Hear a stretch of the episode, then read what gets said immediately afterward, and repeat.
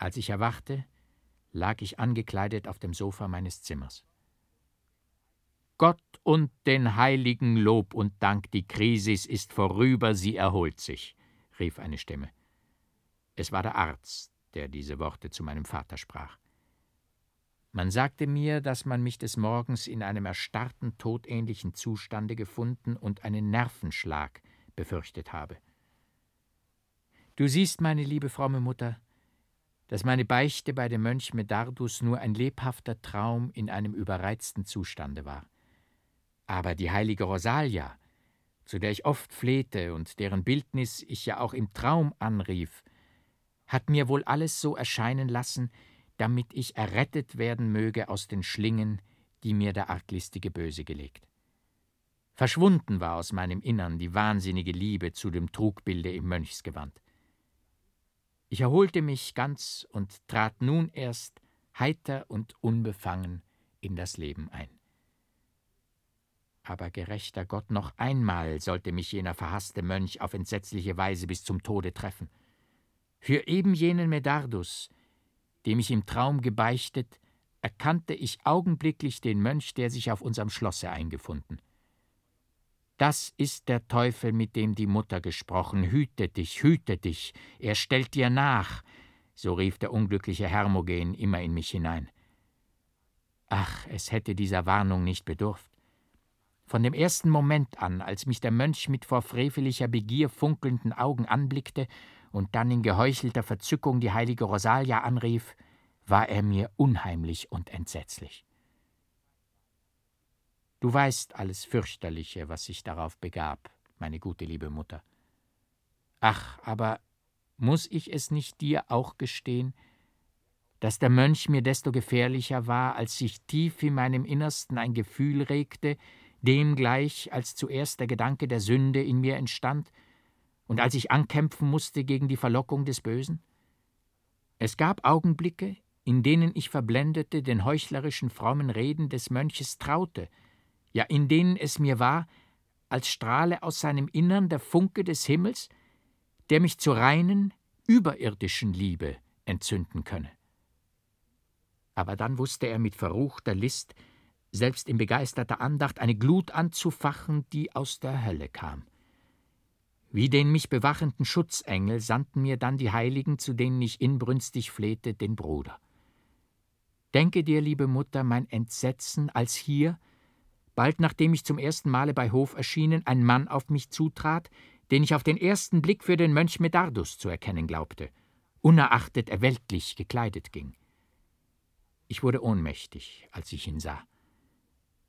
In den Armen der Fürstin erwacht, rief ich laut er ist es, er ist es, der Mörder meines Bruders. Ja, er ist es, sprach die Fürstin, der verkappte Mönch Medardus, der dem Kloster entsprang. Die auffallende Ähnlichkeit mit seinem Vater Francesco. Hilf, heiliger Himmel. Indem ich diesen Namen schreibe, rinnen eiskalte Schauer mir durch alle Glieder. Jenes Bild meiner Mutter war Francesco. Das trügerische Mönchsgebilde, das mich quälte, hatte ganz seine Züge.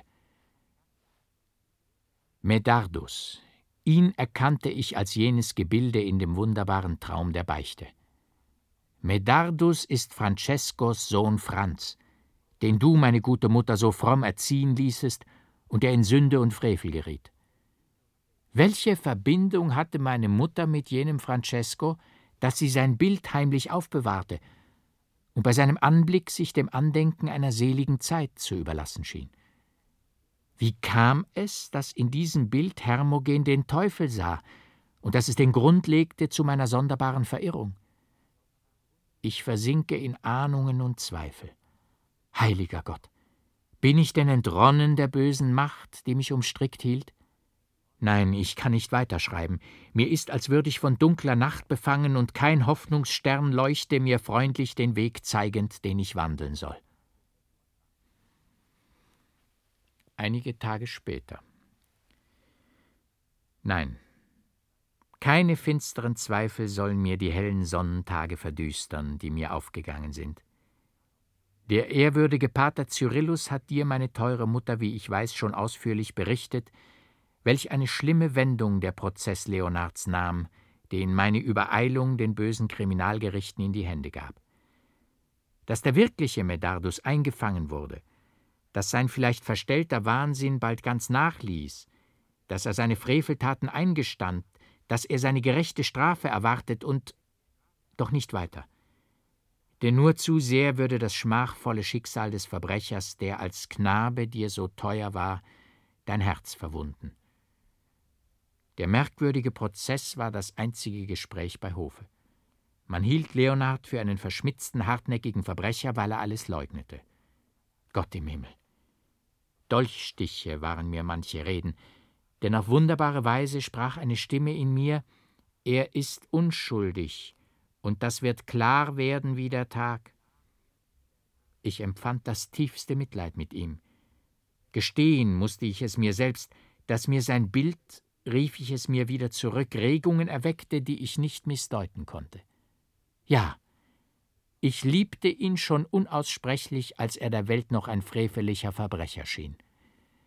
Ein Wunder, musste ihn und mich retten, denn ich starb, so wie Leonard durch die Hand des Henkers fiel. Er ist schuldlos, er liebt mich und bald ist er ganz mein. So geht eine dunkle Ahnung aus frühen Kinderjahren, die mir eine feindliche Macht arglistig zu vertrüben suchte, herrlich, herrlich auf in regem, wonnigem Leben. O gib mir, gib dem Geliebten deinen Segen, du fromme Mutter. Ach, könnte dein glückliches Kind nur ihre volle Himmelslust recht ausweinen an deinem Herzen. Leonard gleicht ganz jenem Francesco, nur scheint er größer, auch unterscheidet ihn ein gewisser charakteristischer Zug, der seiner Nation eigen, du weißt, dass er ein Pole ist, von Francesco und dem Mönch Medardus sehr merklich. Albern war es wohl überhaupt, den geistreichen, gewandten, herrlichen Leonard auch nur einen Augenblick für einen entlaufenen Mönch anzusehen. Aber so stark ist noch der fürchterliche Eindruck jener grässlichen Szenen auf dem Schlosse, dass oft tritt Leonard unvermutet zu mir herein und blickt mich an mit seinem strahlenden Auge, das, ach nur zu sehr jenem Medardus gleicht, mich unwillkürliches Grausen befällt und ich Gefahr laufe, durch mein kindisches Wesen den Geliebten zu verletzen.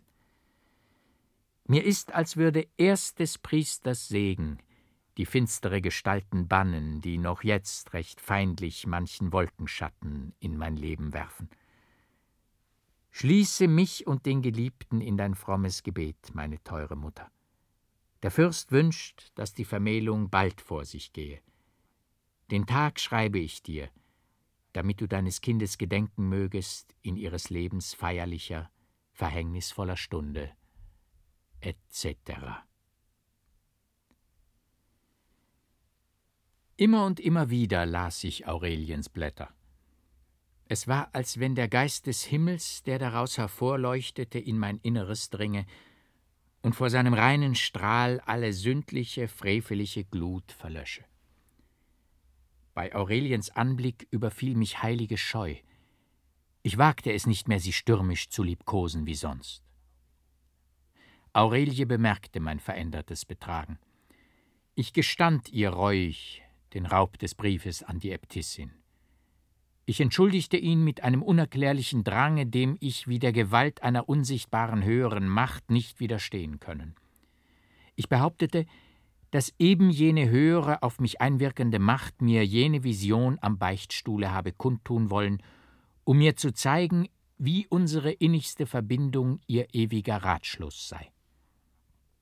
Ja, du frommes Himmelskind, sprach ich, auch mir ging einst ein wunderbarer Traum auf, in dem du mir deine Liebe gestandest, aber ich war ein unglücklicher, vom Geschick zermalmter Mönch, dessen Brust tausend Qualen der Hölle zerrissen.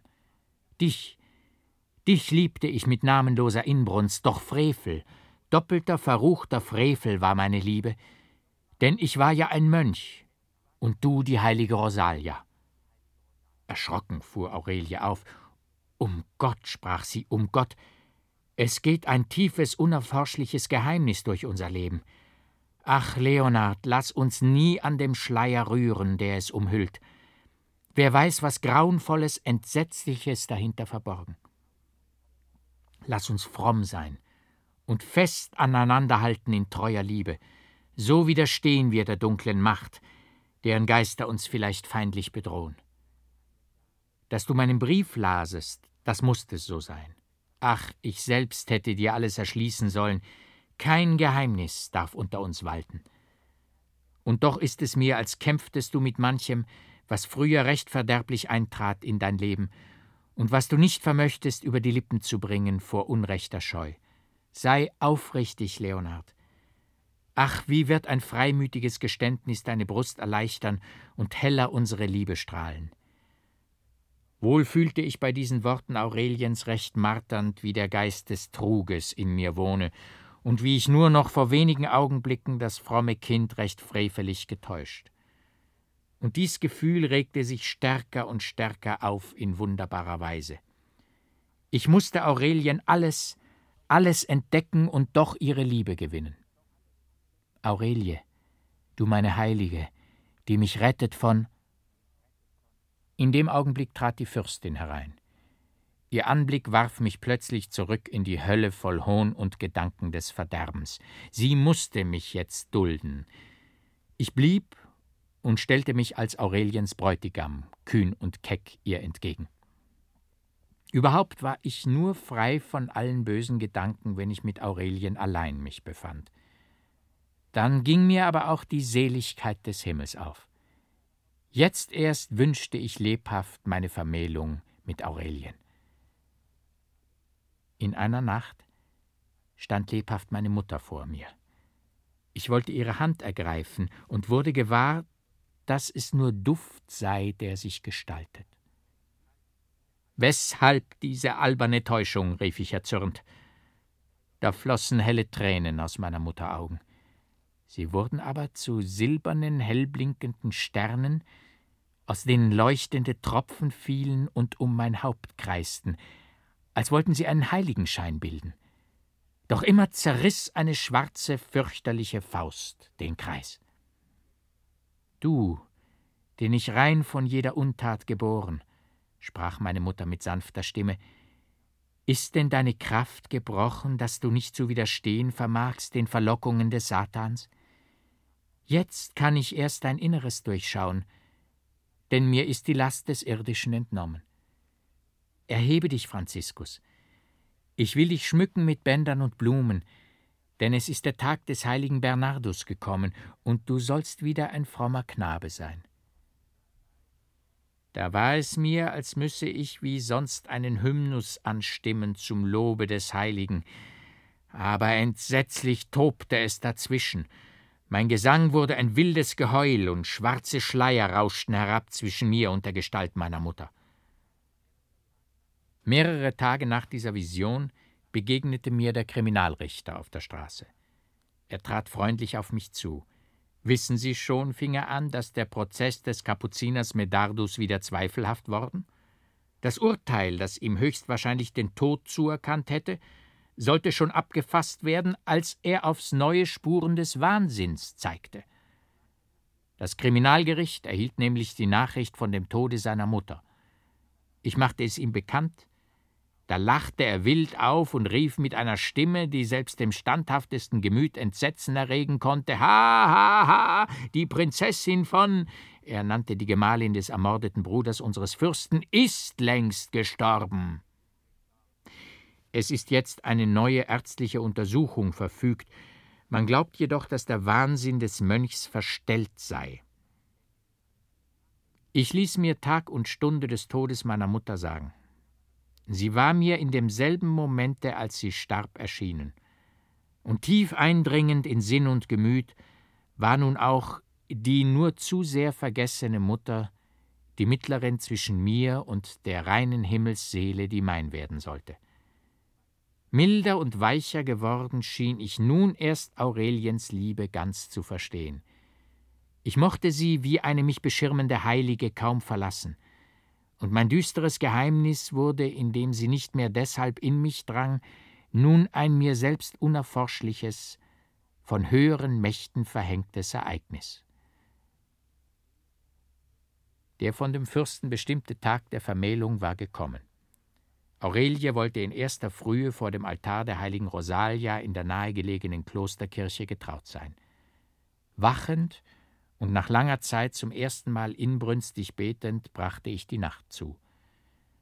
Ach, ich verblendeter fühlte nicht, dass das Gebet, womit ich mich zur Sünde rüstete, höllischer Frevel sei. Als ich zu Aurelien eintrat, kam sie mir, weiß gekleidet und mit duftenden Rosen geschmückt, in holder Engelsschönheit entgegen. Ihr Gewand sowie ihr Haarschmuck hatte etwas sonderbar Altertümliches. Eine dunkle Erinnerung ging mir auf, aber von tiefem Schauer fühlte ich mich durchbebt, als plötzlich lebhaft das Bild des Altars, an dem wir getraut werden sollte, mir vor Augen stand. Das Bild stellte das Martyrium der heiligen Rosalia vor, und gerade so wie Aurelie war sie gekleidet. Schwer wurde es mir, den grausigen Eindruck, den dies auf mich machte, zu verbergen. Aurelie gab mir mit einem Blick, aus dem ein ganzer Himmel voll Liebe und Seligkeit strahlte, die Hand, ich zog sie an meine Brust, und mit dem Kuss des reinsten Entzückens durchdrang mich aufs neue das deutliche Gefühl, dass nur durch Aurelie meine Seele errettet werden könne. Ein fürstlicher Bedienter meldete, dass die Herrschaft bereit sei, uns zu empfangen. Aurelie zog schnell die Handschuhe an. Ich nahm ihren Arm. Da bemerkte das Kammermädchen, dass das Haar in Unordnung gekommen sei. Sie sprang fort, um Nadeln zu holen. Wir warteten an der Türe. Der Aufenthalt schien Aurelien unangenehm. In dem Augenblick entstand ein dumpfes Geräusch auf der Straße, hohle Stimmen riefen durcheinander, und das dröhnende Gerassel eines schweren, langsam rollenden Wagens ließ sich vernehmen. Ich eilte ans Fenster. Da stand eben vor dem Palast der vom Henkersknecht geführte Leiterwagen, auf dem der Mönch rückwärts saß, vor ihm ein Kapuziner laut und eifrig mit ihm betend. Er war entstellt von der Blässe der Todesangst und dem struppigen Bart, doch waren die Züge des grässlichen Doppeltgängers mir nur zu kenntlich. Sowie der Wagen, augenblicklich gehemmt durch die andrängende Volksmasse, wieder fortrollte, warf er den stieren, entsetzlichen Blick der funkelnden Augen zu mir herauf und lachte und heulte herauf Bräutigam, Bräutigam, komm, komm aufs Dach, aufs Dach. Da wollen wir ringen miteinander, und wer den andern herabstößt, ist König und darf Blut trinken. Ich schrie auf. Entsetzlicher Mensch, was willst du? Was willst du von mir? Aurelie umfasste mich mit beiden Armen. Sie riss mich mit Gewalt vom Fenster, rufend: Um Gott und der heiligen Jungfrau willen, Sie führen den Medardus, den Mörder meines Bruders, zum Tode. Leonard, Leonard! Da wurden die Geister der Hölle in mir wach und bäumten sich auf mit der Gewalt, die ihnen verliehen, über den frevelnden, verruchten Sünder. Ich erfasste Aurelien mit grimmiger Wut, dass sie zusammenzuckte. Ha! Wahnsinniges, töriges Weib! Ich, ich, dein Buhle, dein Bräutigam, bin der Medardus, bin deines Bruders Mörder. Du Braut des Mönchs willst Verderben herabwinseln über deinen Bräutigam? Hoho, ich bin König, ich trinke dein Blut. Das Mordmesser riss ich heraus, ich stieß nach Aurelien, die ich zu Boden fallen lassen. Ein Blutstrom sprang hervor über meine Hand. Ich stürzte die Treppen hinab durch das Volk hin zum Wagen, ich riss den Mönch herab und warf ihn zu Boden, da wurde ich festgepackt. Wütend stieß ich mit dem Messer um mich herum. Ich wurde frei, ich sprang fort, man drang auf mich ein, ich fühlte mich an der Seite durch einen Stich verwundet, aber das Messer in der rechten Hand und mit der linken kräftige Faustschläge austeilend arbeitete ich mich durch bis an die nahe Mauer des Parks, die ich mit einem fürchterlichen Satz übersprang. Mord, Mord, haltet den Mörder! riefen Stimmen hinter mir her. Ich hörte es rasseln. Man wollte das verschlossene Tor des Parks sprengen. Unaufhaltsam rannte ich fort. Ich kam an den breiten Graben, der den Park von dem dicht dabei gelegenen Wald trennte. Ein mächtiger Sprung. Ich war hinüber. Und immer fort und fort rannte ich durch den Wald, bis ich erschöpft unter einem Baume niedersank. Es war schon finstere Nacht worden, als ich wie aus tiefer Betäubung erwachte. Nur der Gedanke zu fliehen wie ein gehetztes Tier stand fest in meiner Seele. Ich stand auf, aber kaum war ich einige Schritte fort, als aus dem Gebüsch hervorrauschend ein Mensch auf meinen Rücken sprang und mich mit den Armen umhalste. Vergebens versuchte ich ihn abzuschütteln. Ich warf mich nieder, ich drückte mich hinterrücks an die Bäume, alles umsonst. Der Mensch kicherte und lachte höhnisch. Da brach der Mond hell leuchtend durch die schwarzen Tannen, und das totenbleiche, grässliche Gesicht des Mönchs, des vermeintlichen Medardus, des Doppeltgängers, starrte mich an mit dem grässlichen Blick wie von dem Wagen herauf. Hihihi, hi, hi, Brüderlein, Brüderlein, immer, immer bin ich bei dir, lasse dich nicht, lasse dich nicht, kann nicht lau laufen, wie du musst mich tra tragen, komme vom Gar, Galgen, haben mich rä rädern wollen, hihi. So lachte und heulte das grause Gespenst, indem ich von wildem Entsetzen gekräftigt hoch emporsprang wie ein von der Riesenschlange eingeschnürter Tiger. Ich raste gegen Baum und Felsstücke, um ihn wo nicht zu töten, doch wenigstens hart zu verwunden, dass er mich zu lassen genötigt sein sollte. Dann lachte er stärker, und mich nur traf jäher Schmerz. Ich versuchte, seine unter meinem Kinn festgeknoteten Hände loszuwinden, aber die Gurgel einzudrücken drohte mir des Ungetümes Gewalt. Endlich nach tollem Rasen fiel er plötzlich herab. Aber kaum war ich einige Schritte fortgerannt, als er von neuem auf meinem Rücken saß, kichernd und lachend und jene entsetzlichen Worte stammelnd. Aufs Neue jene Anstrengungen wilder Wut, aufs Neue befreit, aufs Neue umhalst von dem fürchterlichen Gespenst. Es ist mir nicht möglich, deutlich anzugeben, wie lange ich, von dem Doppeltgänger verfolgt, durch finstere Wälder floh. Es ist mir so, als müsse das Monate hindurch, ohne dass ich Speise und Trank genoss, gedauert haben. Nur eines lichten Augenblicks erinnere ich mich lebhaft, nach welchem ich in gänzlich bewusstlosen Zustand verfiel. Eben war es mir geglückt, meinen Doppeltgänger abzuwerfen, als ein heller Sonnenstrahl und mit ihm ein holdes, anmutiges Tönen den Wald durchdrang. Ich unterschied eine Klosterglocke, die zur Frühmette läutete. Du hast Aurelie ermordet. Der Gedanke erfasste mich mit des Todes eiskalten Armen, und ich sank bewusstlos nieder.